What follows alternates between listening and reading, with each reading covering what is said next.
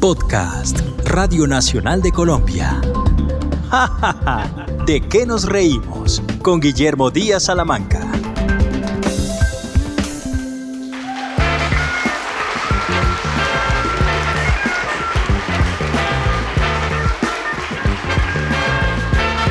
Bienvenidos a Jajaja, ¿de qué nos reímos?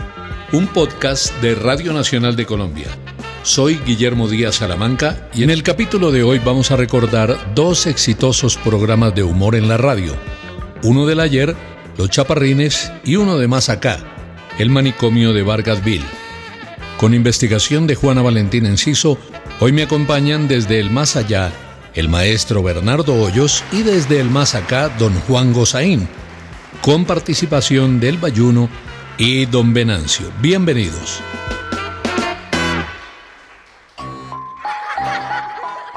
Eh, hace más de 60 años, una familia de cómicos ecuatorianos llegó a Colombia con su espectáculo circense. José Saquicela era el payaso del elenco, su esposa era la trapecista y sus hijos Víctor, Mario y Augusto se desempeñaban como aprendices en ese gran mundo que se agitaba bajo la carpa. Existe una nota del diario El Tiempo que cuenta que la acogida y el cariño que encontraron en una tierra extraña fueron el mejor aliciente para quedarse a vivir en Colombia. La meta era montar un show propio de corte popular y con amplia difusión. Por la baja estatura de sus integrantes les decían los chaparros, y ellos, en homenaje a su reconocimiento, se denominaron Víctor, Mario y Augusto Los Chaparrines. Los Chaparrines. Comenzarían así los hermanos Aquisela a conservar una tradición. Además de su calidad artística, decidieron incursionar en la radio y contaron con suerte en las emisoras nacionales su fama trascendió a todos los sectores. Para nadie era desconocido el nombre de los chaparrines. Se convirtieron en ídolos populares y se tomaron su oficio muy en serio. Durante mucho tiempo, tal vez haya sido toda la vida, su centro de operaciones estuvo en Cali. Se pasearon con su humor por Todelar y Caracol. Curiosamente, y a pesar de la investigación profunda tratando de encontrar audios de ellos, registro sonoro de lo que hicieron en vida, no ha sido posible. Pero siempre hay atrás de la radio alguien parando oreja como nuestro invitado del Valle del Cauca. Ve, ¿qué has hecho? Ve, qué bueno saludarte. ¿Cómo te parece que Todelar tenía entonces, te hablo de los años 60 más o menos, una sintonía tremenda en la voz de Cali? Todelar mandaba. Somos profesionales, somos la voz de Cali, somos Todelar. Y uno de sus programas estrella era el de los chaparrines, ve. Entonces fíjate que comenzaron Víctor, Mario y Augusto, pero después tenían a Guillermo Torres, que era el agente vinagrete, que luego sería pasado felices con em, don Alfonso Lizarazo. Y allí fue el cómico vinagre. O sería al revés. Bueno, lo que me acuerdo es que Torres era muy cómico, ven. El programa de hoy, como siempre, tiene grandes artistas. ¿Artistas, dijo? Cuando usted dice artistas, necesita al más grande artista del mundo, al famoso cómico vinagre. ¿Que no se había ido para Monte Carlo? Uh, hace rato me fui para Monte Carlo. Ya volví, que como es de rápido ahora el avión. A ver, María, es el colmo que usted se aparezca por acá. A propósito de colmos, ya que dijo colmos, ¿usted sabe cuál es el colmo más pequeño que hay? No lo sabe, no lo sabe, no lo sabe, no lo sabe. No voy a decir que yo, pues. No, no, no. no. El colmo más pequeño es el colmillo.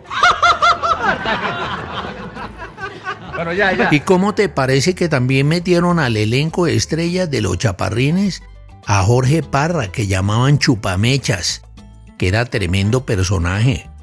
La mayoría de estos programas hacían en radioteatro y en Cali era normal ver gente sentada en los antejardines de sus casas oyendo a los chaparrines, que también trabajaron una época en Caracol. Qué recuerdos tan bonitos, ve, la gente los oía en toda Colombia para hacerse la vida más amable, para desestresarse. Es que Mamerto Mastuerzo, el profesor Lechuga, Juanito divertía mucho, lo mismo que Chupamecha, el cómico vinagre, divertía mucho a la gente. La radio mandaba, la radio era reina. Uno bien angustiado por las cosas de la vida, llegaba a prender la radio para escuchar los programas de humor. Los chaparrines le compitieron duro a los tolimenses, a ver Castro, a Montecristo. Hola, qué buenos recuerdos, ve, qué buenos eran esos chaparrines. Pero todo tiene su final como en la canción de Héctor Lavoe, nada dura para siempre. Y el payaso murió atropellado por un vehículo, el trapecista también por un coma diabético, Víctor en un accidente y Mario y Augusto por enfermedad. El que quedó fue Enrique Saquicela, quien era encargado de los libretos del famoso programa Los Chaparrines. Fue una familia dedicada al humor, al buen humor que nos alegró la vida durante varios años en la radio. Ahora vamos a contarles la historia de otro excelente humorista que con su talento y su gracia se abrió camino en la radio, Crisanto Vargas, con su programa El Manicomio de Vargasville. Un hombre llamado Andrés que exactamente un mes antes de dejar la silla se dedicó a pie juntillas a hablar de unas maravillas que únicamente él ve. Me voy dejando el país repleto de maravillas. El lío de la guerrilla ya lo corté de raíz. Por cuatro años muy feliz y acumulé muchas millas. Crisanto Vargas nació en el santuario. Curiosamente, el pueblo del que siempre dijo ser Guillermo Zuluaga Montecristo, pero que no lo fue. Por allá en 1979, Vargasville se gana un festival de trova siendo su primera presentación. Eh, la trova paisa es una expresión cultural de los antioqueños. Musicalmente se apoya como todas las trovas de una música fácil, simple, de ritmo binario o terciario muchas veces con trovadores contrapunteando, y lo verdaderamente importante es la letra de lo que se dice y su contenido creativo, así como la extraordinaria capacidad de improvisación. En la ejecución de la trova paisa se improvisan versos contados con sentido jocoso y competitivo, improvisado y lleno de exageraciones, no se puede perder ni la rima de los versos ni el pegajoso y sencillo ritmo de la música. Este par de trovadores andan corridos del coco, con mucho gusto señores, trove, trove y loco, loco. Sus apuestas, hagan sus apuestas. Ya, señor. bueno, bueno, bueno. Como es tiempo de gozar y parrandearnos la vida, hablemos sobre la mesa y de las buenas comidas. Arranca, señor.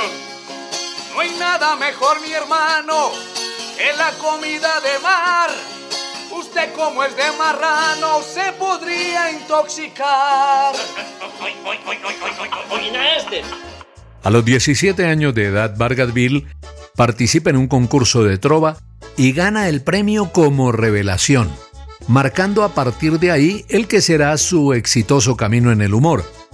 En 1981 en Medellín, participa en el Festival Nacional de Mentirosos y lo gana siendo declarado Rey Nacional de los Mentirosos, título que volvería a ganar en 1983.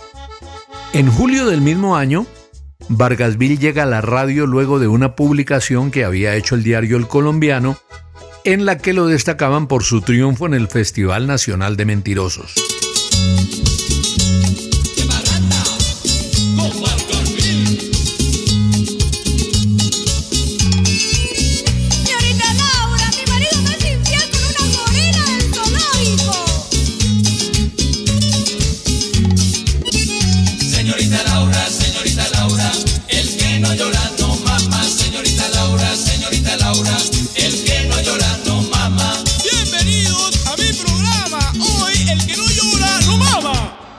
Un directivo de la emisora La Voz de Antioquia lo convence de hacer un programa en Caracol y justamente en 1983 se comienza a emitir El Manicomio de Vargasville, programa que comienza a emitirse localmente, pero que con el tiempo pasa a ser parte de la programación de la cadena a nivel nacional en horario del mediodía.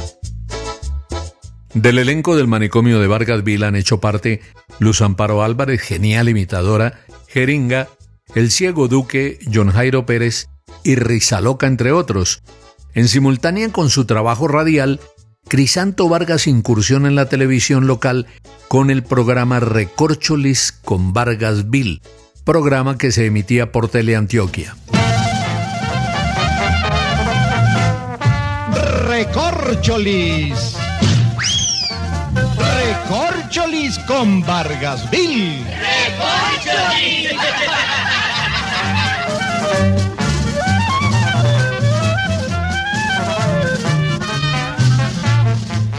¿Cuánto es 4 por 4?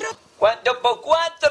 Es 444. Y cuánto por 4 también hay una camioneta que tiene allí, hombre.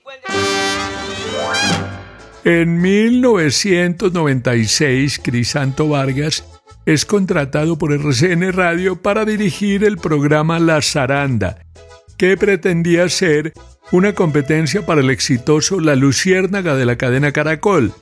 Imitaciones, invitados, noticias y un contenido muy variado lograron que un gran porcentaje de oyentes se quedaran en la zaranda.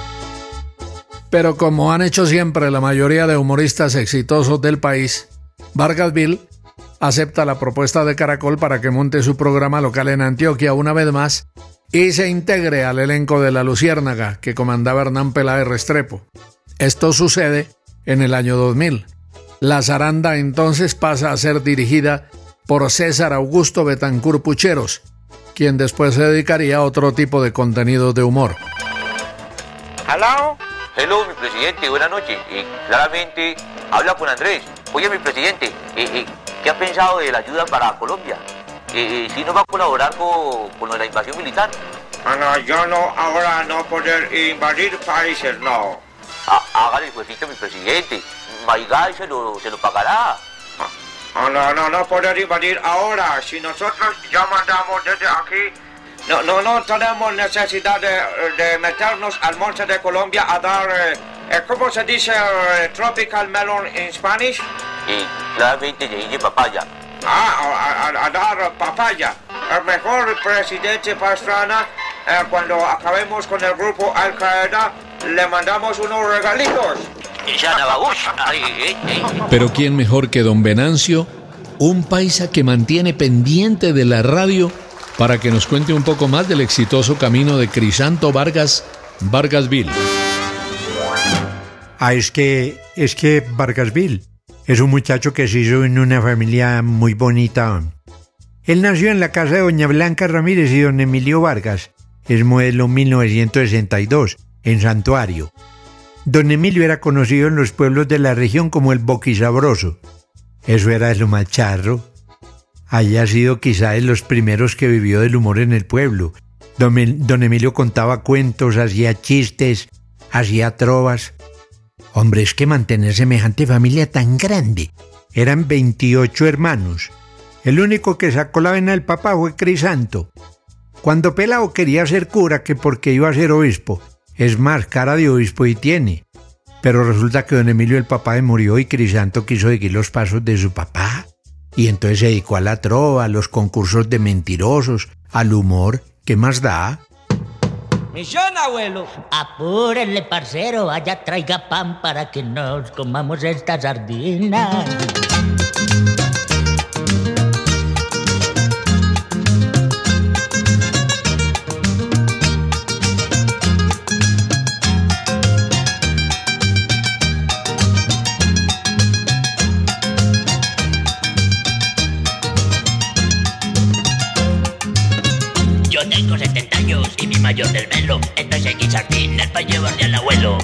Ya con sus programas consolidados, creó varios personajes muy charros, como el padre Tito, por ejemplo. Ah, ¿cómo diría que montó confesionario para los programas? Y por ahí hizo pasar a muchos personajes conocidos de la política y del espectáculo. Muy famoso se volvió el padre Tito.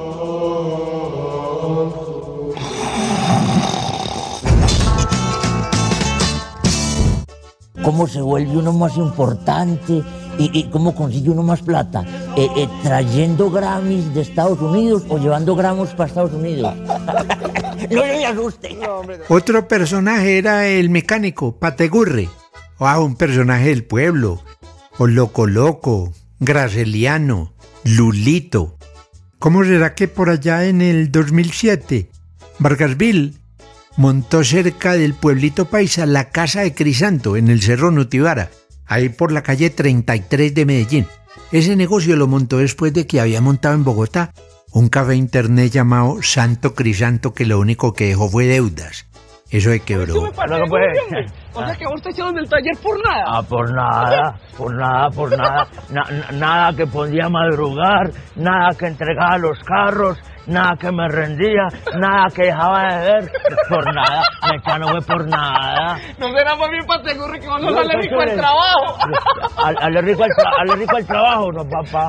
Que tenga un horario distinto es, otra cosa, papá. Pero en Medellín con la casa de Crisanto la cosa era distinta porque tenía su teatro, un pequeño estudio para televisión, un pequeño estudio para radio. Mejor dicho, Crisanto la rebuscaba y hacía presentaciones y le abría las puertas a nuevos talentos y participaba en concursos como los Reyes de la Trova o el Rey de Reyes. Le iba bien en términos generales, pero la casa de Crisanto luego de 13 años cerró sus puertas porque mantener el negocio no era fácil. Hombre, con Vargasville se han formado Tola y Maruja, Jeringa, Risa Loca, Iván Marín, Saulio García de los Marinillos, Los Amparo Álvarez, entre otros. Humor bueno, eso es lo que hay. Uh. que yo estuve, qué triste. Dice el padre, Juan Manuel, acepta a tu esposa Araceli como para toda la vida. padre, momentico, que me está entrando una llamada. ¡Aló! Maleducados, hombre. Maldita hombre, qué tristeza, hombre. Todo el mundo pegado. ¡Ah, no! Y lo que me han contado, hasta los momentos más íntimos por ahí, suena el celular, la mujer tiene que decir, ¡ay, mi amor, póngalo en modo avión o, o, o, o en altavoz! ¡Qué tristeza, hombre! Se acabó el mundo. Por un maldito celular se acabó el mundo. Crisanto Vargas participó en la telenovela Las Hermanitas Calle interpretando al tío Lizardo. Cuando comenzó a presentarse como humorista le pagaban 30 mil pesos. Siempre ha sido un hombre muy tímido, pero para enfrentar al público en un auditorio hay que vencer la timidez. Por eso en el momento en que Vargasville se mete en sus personajes deja a Crisanto Vargas a un lado. En 2019 se lanzó como candidato a la Asamblea del Departamento de Antioquia.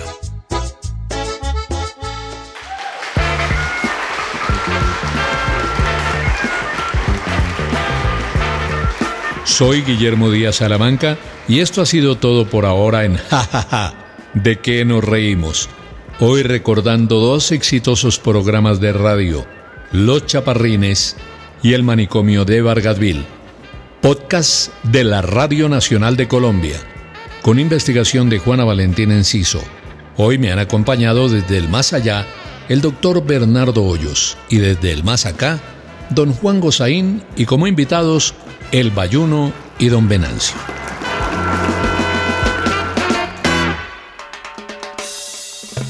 Este fue un podcast de Radio Nacional de Colombia. Espere un nuevo episodio cada viernes.